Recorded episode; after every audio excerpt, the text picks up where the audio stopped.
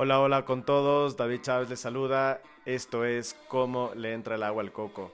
Un podcast donde vamos a estar hablando de cosas bien interesantes, conociendo a gente brillante, gente que nos va a hacer cagar de la risa. Vamos a estar hablando de cosas polémicas, pero a, vez, a la vez también cosas bien interesantes. Vamos a hablar de temas bien, bien profundos, pero asimismo de huevados. Así que les invito a que me acompañen todas las semanas a escuchar este podcast a través de Spotify, Apple Podcast, Google Podcast y bueno, en todas las plataformas digitales. Les mando un abrazo, gracias.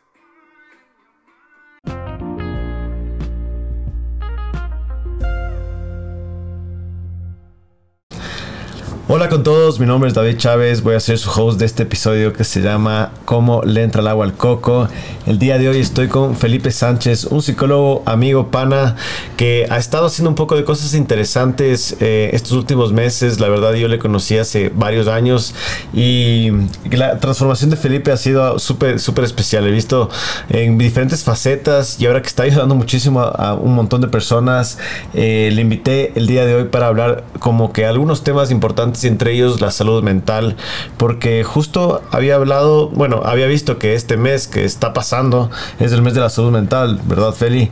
Y bueno, bienvenido, quisiera que te presentes un poquito, nos cuentes quién eres y vamos a empezar a hablar de todos estos temas y, la verdad es súper importante y hace tiempos ya habíamos quedado en esto, así que bienvenido, mi pana. Perfecto, David, bueno, muchísimas gracias, como dices, qué bueno que se logró dar este, este encuentro que ya veníamos planeando un tiempo. Creo que es muy importante siempre generar estos espacios y especialmente eh, hablar de salud mental. Como te dije, la salud mental va de la mano con todas las otras esferas de nuestras vidas. Entonces, qué genial poder eh, crear estos espacios y hablar de estos temas. Buenísimo, hermano. Oye, eh, tú me, estabas contando que estabas trabajando, que has estado haciendo un poco de proyectos con un poco de gente en el área rural, ¿no es cierto? ¿Cómo, cómo ves ese tema? ¿Qué ha pasado? ¿Cómo te fuiste metiendo para allá? ¿Y, y por qué estás como quedando ese granito de arena por allá? Pues perfecto. El hace un año y un poquito más eh, estoy trabajando con el ordeño. Seguramente conoces las leches True. Em, trabajamos con pequeños y medianos productores de leche y lo que, lo que hago yo específicamente es proyectos de bienestar social. Proyectos de bienestar social y calidad de vida. Calidad de vida para nuestros productores y colaboradores eh, de la planta y nuestros productores de leche esto es pues también algo de lo que te quería hablar hoy cuando hablamos de calidad de vida, ¿no? Y esto era el tema que yo te había propuesto hablar, pues también un tema de en la calidad de vida no solo constan pues los temas materiales y tangibles como la educación, la salud, la comida, sino también temas subjetivos, ¿no? De bienestar psicológico, de uso adecuado del tiempo libre. Entonces eso era de lo que... Y en el campo, ¿cómo la gente utiliza su tiempo libre? ¿Qué hace? Pues ese es un poco, es un poco complejo. La verdad, eh, las familias con las que yo trabajo tienen muy poco tiempo libre. Ya. Trabajan todos los días de la semana, todas las horas del día. Entonces, eso es justamente un, indicador que habla de esa calidad de vida. Entonces, eh, muchas de las personas más creativas, la bibliografía te, te lo dice, las personas más creativas tienen sus ideas, sus mejores ideas en momentos de ocio.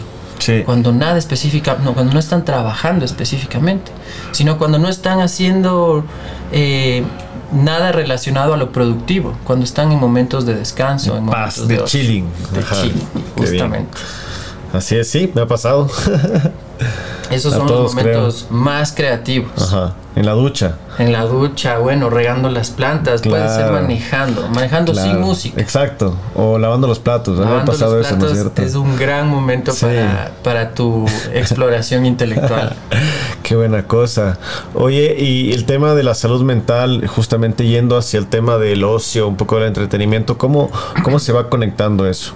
A ver, eh, lo que te decía hace, hace un segundo, ¿no? Nosotros humanos no es que venimos con unas instrucciones programadas, genéticas de cómo usar nuestro tiempo libre, sino más bien esto es una destreza, es una, una habilidad que tienes que practicarla y perfeccionarla. A diferencia de la creencia común, el tiempo libre en sí mismo no es placentero. Cuando no tenemos nada que hacer, es un tanto aburrido. Necesitamos específicamente un estímulo externo o una estructura de pensamiento que nos permita hacer uso adecuado de ese tiempo libre. O sea, por ejemplo, leerte un libro o verte una serie, como que una acción puntual. Eso sería un entretenimiento pasivo, ver la televisión. Claro, algo pasivo, exactamente. Pero este ocio que yo te digo, este ocio que da paso a la creatividad, em, requiere de tu mente activa, requiere de que estés pensando. Si tú, por decirte, estás escuchando música, limitas tu mente al contenido de la música. Claro. Pero si por decirte, tú estás regando las plantas sin música, tu mente va a comenzar a generar ideas. Ah, porque es como que estás hablando contigo mismo, ¿no es cierto? Estás hablando contigo mismo y no le condicionas al estímulo de una música, de una televisión o de una pues de una letra. Ya. Y, y, esto ¿Qué tan importante crees que debería ser desde los primeros, no sé, mm. años de nuestra vida? Por, ¿Y por qué no ha sido así? O sea, ¿qué, ¿cuál es la, la pregunta? Es más o menos por dónde va la cosa. O sea, eh, ¿qué cosas deberíamos hacer desde que somos pequeños o deberían enseñarnos de que somos pequeños para este tipo de cosas? O sea, programarnos para ahí. Claro, con esa pregunta, bueno, hacemos todo otro capítulo de, del podcast. Eh, sobre qué necesitaríamos en una educación mucho más consciente, como te decía, ¿no? Que nos enseñen finanzas, finanzas personales, nutrición, gestión de emociones y también este, este uso adecuado del tiempo libre. Mira, te pongo un ejemplo. En, a mitad del siglo pasado, en Inglaterra comenzó la... Perdón, a mitad del siglo XVIII, en Inglaterra comenzó la revolución industrial la gente trabajaba 80, 90 horas a la semana. Trabajaba 7 horas al día y trabajaba, perdón, 7 días a la semana y trabajaba desde que tenía 5 años. Entonces, gracias a la perseverancia de las luchas de los líderes sindicales, esa jornada semanal se pasó a 40 horas a la semana. Pero eso no trajo la utopía deseada, eso no trajo más tiempo, eh, la gente tenía más tiempo, sin embargo la gente no decía o estaba más feliz. Y te preguntas por qué. Claro, la gente comenzó, tenía mucho más tiempo libre, pero al no saber uso, no, al no saber eh, usar ese tiempo libre, entonces claro que la gente comenzó a deprimirse, comenzó al uso de sustancias y otra serie de riesgos psicosociales por no saber, por no saber usar ese tiempo libre. Entonces mira, fue una lucha de calidad de vida, vamos a reducir la semana laboral de 80 horas a 40 horas pero eso no trajo pues los efectos deseados. Y por ejemplo en el tema de consumo de drogas que lo mencionaste ahorita, más o menos cómo comenzó a pasar esto, o sea, que por, exceso de tiempo libre o por no saber canalizar ese tiempo libre, bueno, hay un montón de factores, hay un montón de factores. Pero por ejemplo, uno de ellos como que atribuyendo al tema del tiempo, ¿cuál sería? Es, es justo lo que mencionabas, por decirte ahorita, el tiempo, el mal uso del tiempo libre, el no eh, generar hábitos de autocuidado y una rutina que esté dedicada a velar por tu bienestar porque justamente no nos han enseñado cómo y no lo hemos puesto en práctica, entonces es que usamos mal nuestro tiempo libre, como el consumo de sustancias o cualquier otra actividad que sea o que no te impulsa al desarrollo personal y al crecimiento personal. Entonces, eso es lo que yo siempre promuevo en mis espacios de salud mental, es generar actividades de autocuidado, generar actividades que estén dedicadas a velar por tu bienestar y por tu crecimiento personal y psicológico. Oye, Feli, ¿y crees que eso también em, es algo que se atribuye a la edad de la persona? Es decir, si es que tú tienes más o menos un rango de tal a tal edad, como que puedes hacer diferentes cosas a comparación a otras personas, ¿no es cierto? Es como que pienso que por ahí también puede ser como una guía para que las diferentes personas, dependiendo de su edad, puedan hacer diferentes actividades. O sea, tú, tú más o menos, ¿cómo, cómo le verías de ese tema? Bueno, sin duda hay actividades para ciertas edades. Ajá. Pero más bien lo interesante y en este ocio creativo y en esta exploración de actividades que te permitan crecer, pues habría que romper esos límites. O sea, no importa si tienes 80 años y quieres aprender a ser un DJ. O no importa pues si es que tienes, no sé, 15 años y quieres aprender a hacer origami. Me explico, más bien es el promover esta exploración de actividades. Como tú me decías antes, cuando nos reunimos antes, ¿no? Mucha gente en la pandemia, como actividades para dar frente a ese aburrimiento cuando estábamos encerrados, comenzaron a aprender una serie de actividades, una serie de instrumentos, me dijiste que la gente comenzó a aprender a programar, claro. Sí, Te toca y nos tocó a todos explorar actividades para hacer uso de nuestro tiempo libre porque como te dije, el tiempo libre como tal no es placentero. Claro, es solo cuando encontramos una actividad que nutra ese espacio que se hace placentero. Claro, y más aún si es que en este caso estuviste casi dos años encerrado por el COVID y todo lo demás y la gente, claro, muchos de ellos perdieron su trabajo, sus negocios. muchos de ellos perdieron su claro, vida. Y, claro, y claro, es como que tienen tiempo libre, digamos, pero como tú dices, no es un tiempo libre bueno, porque obviamente es lleno de frustraciones, de ansiedad, de, de un montón de emociones, ¿no es cierto? Totalmente. Tú ves las estadísticas de estos dos años, los suicidios se han triplicado, la depresión ha triplicado. Claro, porque es toda una serie de variables que están alrededor de esto y mucho de ello también tiene que ver con nuestro protagonismo y responsabilidad. ¿Cómo me hago yo responsable de este tiempo que es mío? ¿Y cómo uso este tiempo que es mío para realizar actividades que me permitan crecer y buscar una mejor versión de mí mismo? Y pues en consecuencia solo ser más feliz. Y un poquito, bueno, que te voy a hacer la pregunta ahorita medio podcast, pero la verdad, ¿cómo, cómo has hecho para meter el agua a tu coco? encontrar esa felicidad que me acabas de mencionar, oh. porque eso es creo que la clave del éxito para todo. Claro que sí, ha sido, ha sido una, una lucha de todos los días. Sí, en, en el momento que tú te haces consciente de que tu felicidad es responsabilidad tuya, es una decisión de todos los días. ¿Qué voy a hacer hoy por mi bienestar? Y eso les invito a todas las personas que nos escuchan a preguntarse, ¿cuál es tu grado de responsabilidad y protagonismo en tu bienestar? ¿Qué haces tú por tu bienestar? ¿Qué actividades realizas tú por tu bienestar? Entonces, este es el ocio que promuevo yo, el ocio significativo, el, ocio digno, que te permita crear mejores versiones de ti mismo. Pues yo lo hago todos los días a través del deporte, la lectura y la música, pero asimismo, pues siempre estoy buscando nuevas eh, actividades, habilidades, formas de crear un ser más complejo y pues más, más feliz. Ya, ¿y eso crees que también se ata a un sentido de madurez? Bueno, sí, sin duda. Creería que más sentido de madurez es poder darle un sentido a nuestra existencia. En la medida que nos preguntamos por qué estoy aquí, para qué estoy aquí, qué voy a hacer, es que vamos descubriendo nuestra pasión, nuestras ideas, qué vas, qué vas a formar, qué vas a cambiar en este mundo. Oye, Feli, para vos, ¿qué es trascender? ¿Qué significa esa palabra para ti? Buena, buena pregunta. trascender.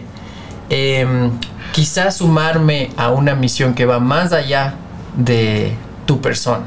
Quizás sumar acciones a una misión que no solo se limite a, ti, sino que sea una causa a una causa social, algo, algo mucho más grande que ti, algo que trasciende y busque el bienestar no solo de las personas, sino del planeta en, en, general. ¿Y qué pasa? ¿Y qué pasa? ¿Tú qué crees que pasa cuando el cuerpo ya como que se va de, de, aquí? o sea, ya cuando ya haces las cosas bien aquí, como... Interesante, interesante. Yo tengo una postura bastante budista, me he formado en, en budismo y pues creo que la vida pues, se termina, la verdad. Eh, creo que tú eh, trasciendes con tus hechos y con, las, con tus actos y con lo que puedes dejar aquí. Estoy bastante de acuerdo. Hay una frase hermosa que dice, eh, camina sutil en esta tierra y deja la mejor de lo que lo encontraste. Es, es, que eso es trascendencia, literalmente. Eso es trascendencia. Y qué bueno coincidir en eso. Ah, bien, excelente, brother. sí, pues David. Qué chévere. Oye, Feli, eh, ¿Qué crees que se viene estos próximos meses? Estamos a punto de entrar en una época súper eh, crisis, o sea, como que existencialmente una crisis heavy, todo lo que está pasando en el mundo, como que viene una recesión, vienen, bueno, estamos atravesando ya guerras y todo eso, y yo creo que no es que todo se viene para mejor, sino creo que las cosas se van a complicar más. ¿Cómo crees que las personas, todos los que estamos aquí, deberíamos comenzar a, a comportarnos o a tener como planes B, C, D, X? Sí, sin duda se vienen, se vienen tiempos difíciles para lo que te digo y resalto la importancia de estos espacios, ¿no? Que son de, salud mental. Más allá de las cosas que sean ajenas a nuestro control, lo que sí tenemos control es cómo nosotros reaccionamos ante eso que sucede. Entonces, a las personas que nos escuchan, siempre promover la realización de una de hábitos de autocuidado, sí. Hábitos, como te dije y he venido diciendo a lo largo del podcast, eh, actividades que estén dedicados a velar por nuestro bienestar.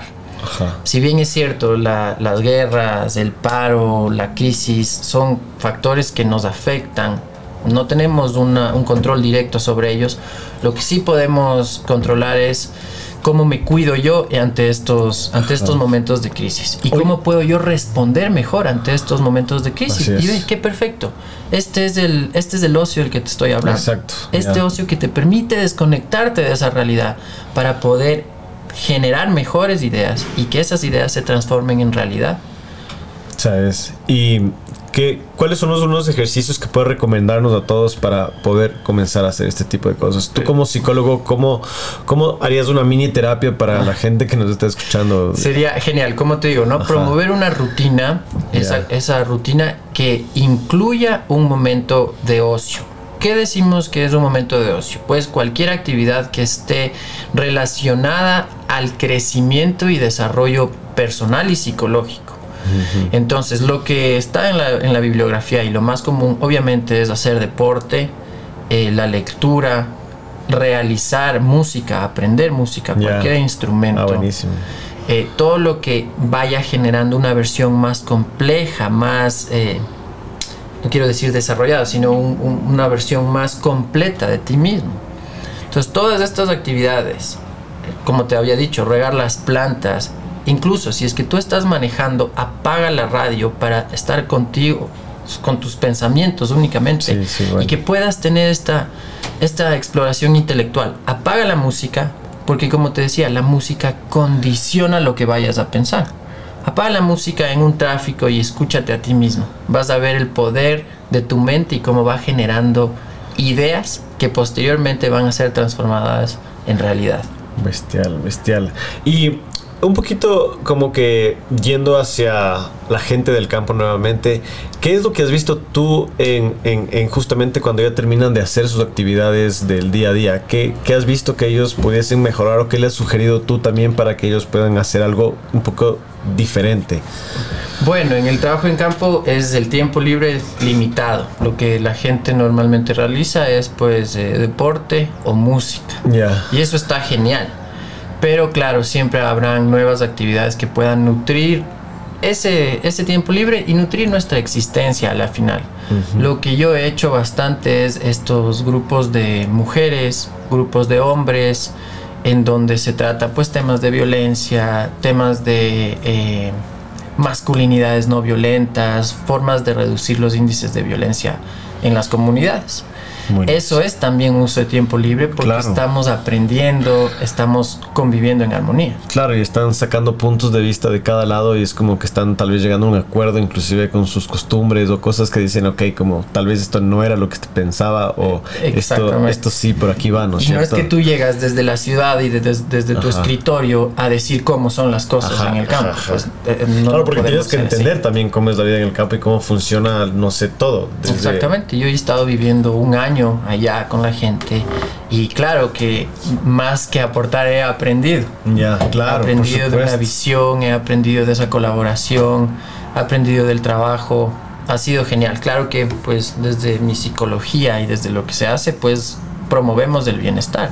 Pero es un constante aprendizaje, tanto es un aprendizaje bidireccional, ¿no? Yo aprendo de ellos, ellos aprenden de mí.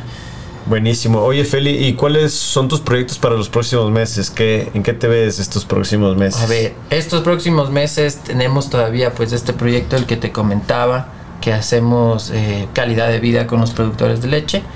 Y pues eh, sin duda por la parte eh, de calidad de vida, yo tengo los espacios de psicoterapia y de ocio responsable, que es justamente generar estos hábitos de autocuidado, entonces, sin duda, profundizar en eso siempre, siempre es bueno. Eh, actualmente estoy aplicando para un doctorado en salud mental. Entonces, eso es de las próximas metas. Y en general, como te digo, ¿no? Eh, generar bienestar y la frase que lo mencionamos, ¿no? Hay que dejarle al planeta mejor de lo que lo encontramos. Exactamente. está pasando un helicóptero. Ahí estamos rodeados de un poco de avioncillos, pero bueno, ya sale, ya se, ya se sale este sonido feo y ya estamos. Eh, oye, Feli, y una pregunta que quería hacerte, si es que tú te verías en un puesto público o, de, o que tengas un poco más de influencia o poder, ¿qué es lo que harías tú con la parte psicológica para, no sé, inclusive la población aquí a nivel nacional? Como, como tú bien lo identificaste, David, al inicio del podcast, este tema de salud mental tiene que estar desde los colegios. Ya este tema de, gestión de emociones, identificación de emociones, habilidades sociales, eh, todo lo que nos permita crear una sociedad más justa, más sana, más armoniosa, todo lo que tenga que ver desde el colegio con esa convivencia en armonía, creo que es lo que primero sí, yo creo que impactaría todo, todo empieza por la base de la sociedad, que es la familia, y literalmente desde que son los más chiquitos es donde deberían, deberíamos todos como que Los núcleos de educación, la familia, el colegio, ahí, que nos den en ese momento, pues, eh, gestión de emociones. Imagínate, cómo convivir, cómo respetar. Eso es lo más, lo más básico y eso creo que es... El tema de, respeto. Si yo podría... Eh, haría pues ahí ya, pues, todos los proyectos. Aquí tenemos que hacer algo entonces para que, Feli pueda llegar con este mensaje a todo el lado. Próximamente, próximamente de ley. Esa es, misión. Bueno, estamos llegando al final de este podcast y quería preguntarte, Feli, ¿dónde te pueden ubicar? ¿Dónde te pueden encontrar en redes sociales? ¿Cómo se contactan contigo para alguna terapia, alguna charla, algún tema que, te, que tú les puedas dar una mano a toda la gente que nos escucha? Perfecto, claro, pues a través de redes sociales, en Instagram mi perfil es Felipe Sánchez, psicólogo. Y pues para agendar citas en psicoterapia, eh, también tengo pues la especialidad en psicogerontología, que es para trato de adultos mayores y adultas mayores. Entonces me pueden contactar al 099 19 57 469 y con gusto pues podremos agendar espacios de salud mental y psicoterapia. Buenísimo, chévere. Te agradezco mucho por tu tiempo y qué gustazo haber tenido el primer psicólogo de verdad ahí en, el programa, aquí en Cómo no entra el agua al coco y era súper importante tener este podcast contigo, así que te agradezco mi pana. No, más bien muchísimas gracias David, qué gusto formar parte de este, de este programa que ya le he visto crecer. Esa es, estamos y qué gusto pues ser parte de... Un abrazo.